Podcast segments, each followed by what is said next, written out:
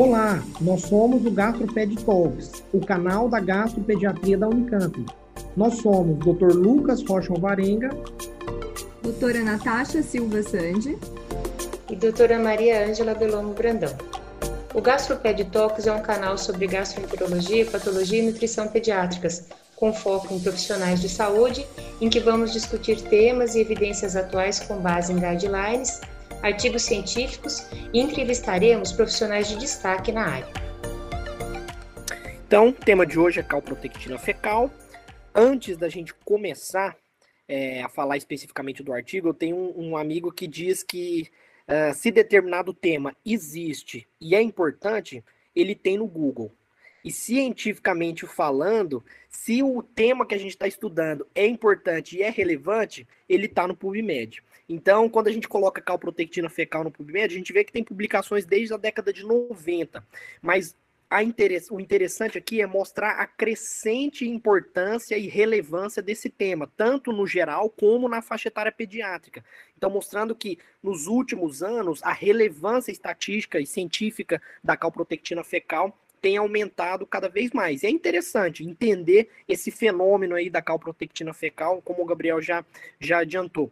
E também, como já foi falado aqui, é um tema que está bem, bem atual, que é, foi publicado agora no Diário Oficial da União, no comecinho do mês de março, uh, acrescentando a, a, dosagem fecal da calprotectina como um dos exames agora do, do, do rol da, da ANS. Eu acho que isso é um ganho muito grande para nós, para os clínicos, para os pacientes. Então a gente tem essa disponibilidade agora da calprotectina fecal.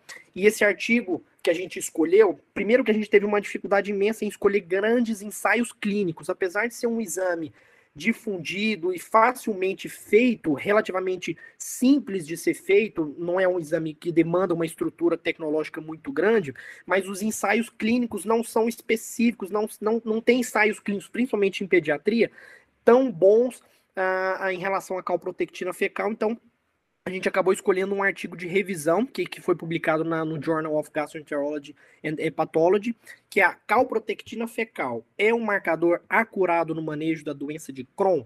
Foi publicado no final de 2020 esse artigo. Então eles fizeram uma revisão da literatura até setembro de 2019. Então pegaram alguns artigos um pouco Uh, uh, aumentaram um pouquinho o leque dos, da quantidade de artigos em relação a, aos guidelines, aos últimos guidelines, foram utilizados as principais bases de dados, quatro autores fizeram essa seleção, utilizaram né, o, o, o, paradigma, o, o fluxograma do Prisma. Inicialmente, eles tiveram 713 artigos, aplicando todos os, os critérios de elegibilidade, sobraram 65 artigos para avaliação. De todos os desfechos avaliados, o primeiro desfecho é a avaliação da calprotectina fecal como marcador de atividade da doença, comparando com a colonoscopia, comparando com, com o exame endoscópico. De todos esses achados clinicamente relevantes, aqui estatisticamente relevantes, Talvez esse estudo de 2010, eles utilizaram um cutoff aqui, tirando a dúvida em relação aos valores de, de referência, utilizando um cutoff de 50 microgramas por grama, eles acharam a melhor sensibilidade para tentar relacionar a atividade da doença ah, da calprote com a calprotectina fecal, relacionando com as alterações na, nos scores da colonoscopia. Mas eles reuniram essas recomendações e colocaram que valores entre 140 e 200 talvez seriam bons valores para predizer a atividade endoscópica da doença pelos scores que eles utilizaram aqui na endoscopia. Uma sensibilidade, uma especificidade moderada para chegar a essa conclusão.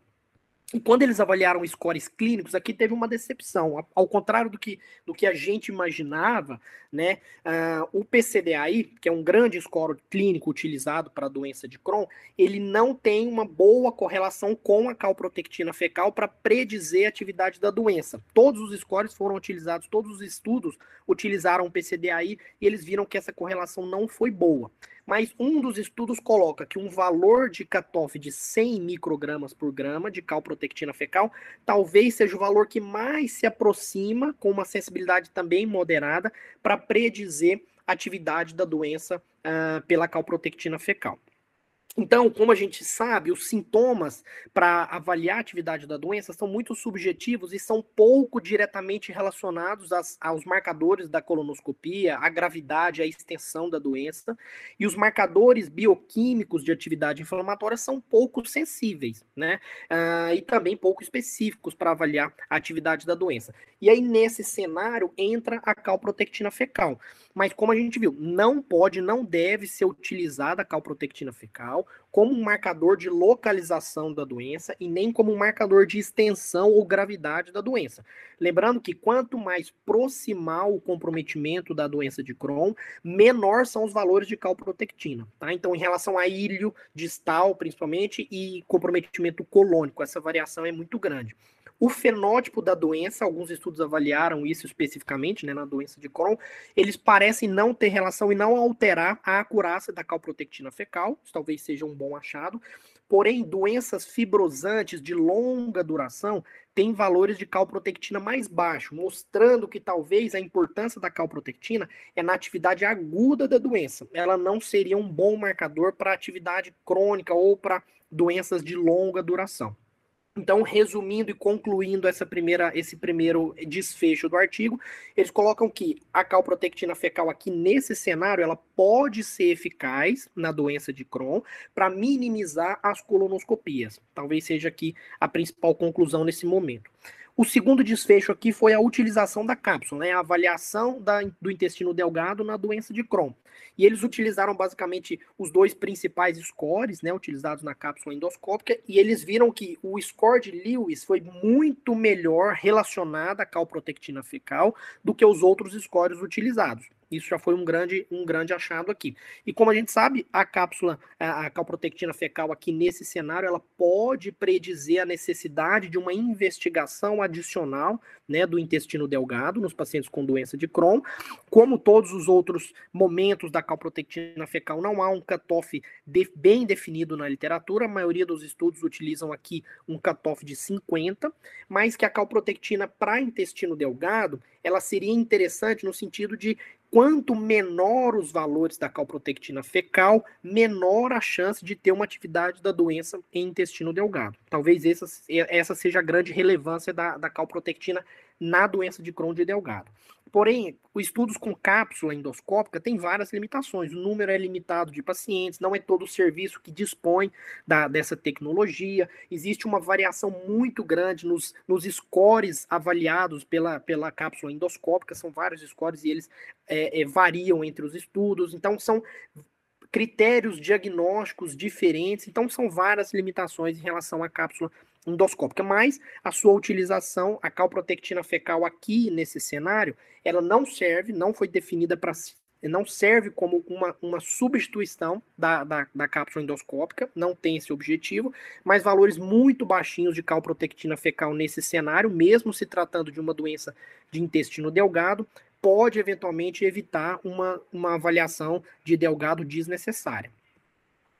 O terceiro desfecho, em relação à resposta terapêutica, a gente sabe que scores clínicos, como o PCDAI, ou marcadores bioquímicos de atividade inflamatória, são pouco específicos para avaliar com tranquilidade, né, com segurança a resposta terapêutica, e que o melhor exame, sim, é a cicatrização da mucosa pela colonoscopia, pela histologia, mas que é um exame invasivo, é, dispendioso. Então, por conta disso, mais uma vez, eles tentam encaixar a calprotectina fecal nesse cenário.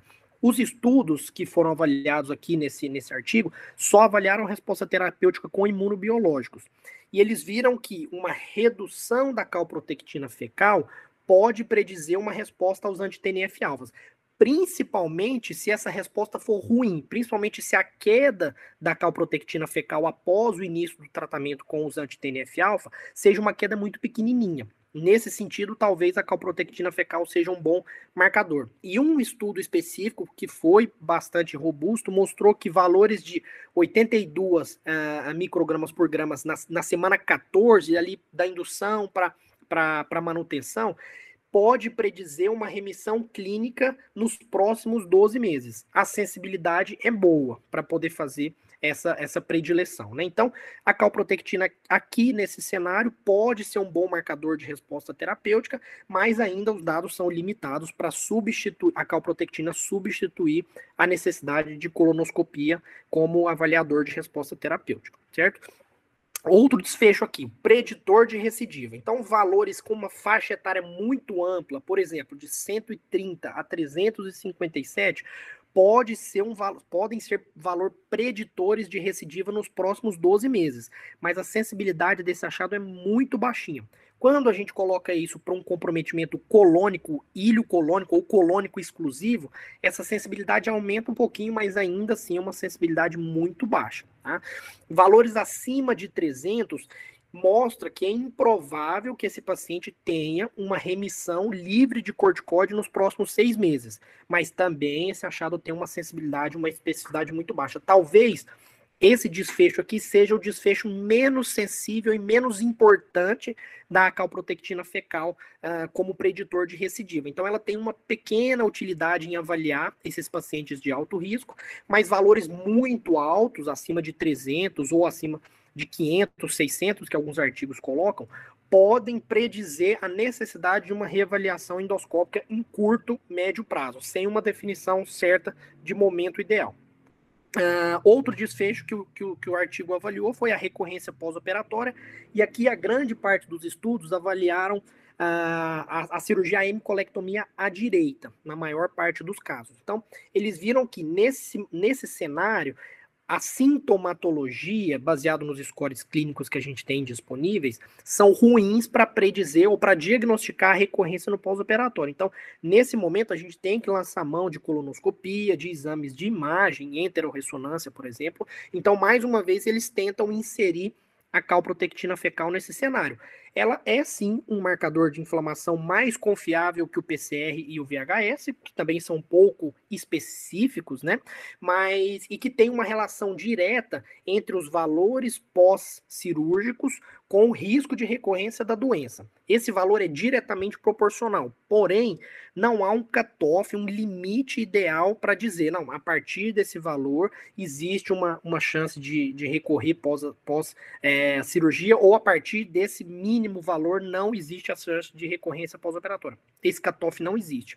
Também não existe um cutoff ideal para predizer a avaliação endoscópica precoce pós-operatória valores entre 60 e 200, mais uma vez, uma faixa de um intervalo de avaliação muito amplo. Essa, essa faixa, talvez com uma sensibilidade moderada, seria capaz de predizer essa necessidade de endoscopia, né, de colonoscopia. Mas valores muito baixinhos de, de calprotectina fecal no pós-operatório podem, talvez aqui seja o melhor desfecho é, de, de, nesse cenário aqui, que valores muito baixinhos de calprotectina fecal pós-operatório podem eventualmente evitar uma colonoscopia desnecessária em 30% dos pacientes, o que é um valor pequeno ainda, mas talvez seja a melhor, o melhor achado aqui. De todos esses desfechos que a gente comentou, os desfechos com uma recorrência pós-operatória são os que têm os estudos mais uniformes. Eles utilizam geralmente o mesmo score, eles utilizam, utilizam os mesmos cutoffs. Então, a vantagem aqui seria talvez evitar colonoscopias desnecessárias. Então, como mensagens finais, como mensagens importantes do artigo, ele coloca aqui, esse estudo Calm, feito, uh, publicado no Lancet em 2018, já coloca que altos níveis de calprotectina fecal sejam um critério determinante de falha do tratamento. Talvez seja o grande estudo que começou a valorizar a calprotectina fecal nesse cenário, tá? Então isso tem que ser isso é relevante, tem que ser levado em consideração, tá? Mas em relação aos cutoffs, que sempre é uma dúvida, sempre é um assunto bastante é, controverso na pediatria e nos adultos também, a avaliação da calprotectina é feita em diferentes cenários, cada cenário coloca um, um cutoff específico ou intervalos de, de valores de referências muito amplos, então ainda é bastante contraditória essa questão do valor de referência da, da calprotectina fecal. Isso deve ser adaptado e ajustado para cada cenário que você está querendo avaliar, tá? Talvez o cutoff de 50, pelo menos entre os adultos, seja é, o valor de referência mais utilizado, ele conseguiria diferenciar inflamação da doença inflamatória intestinal de outras inflamações ou infecções, ou principalmente de doenças funcionais, né? Aqui notadamente a síndrome do intestino irritável, e que com valor de 50 você seria capaz de indicar uma colonoscopia também na suspeita clínica de uma doença de Crohn. Porém, com uma especificidade de 60, 40% dos pacientes com esse valor de cutoff fazem uma colonoscopia ainda de forma uh, desnecessária. Então ainda precisa um pouco melhorar essa, essa especificidade, né?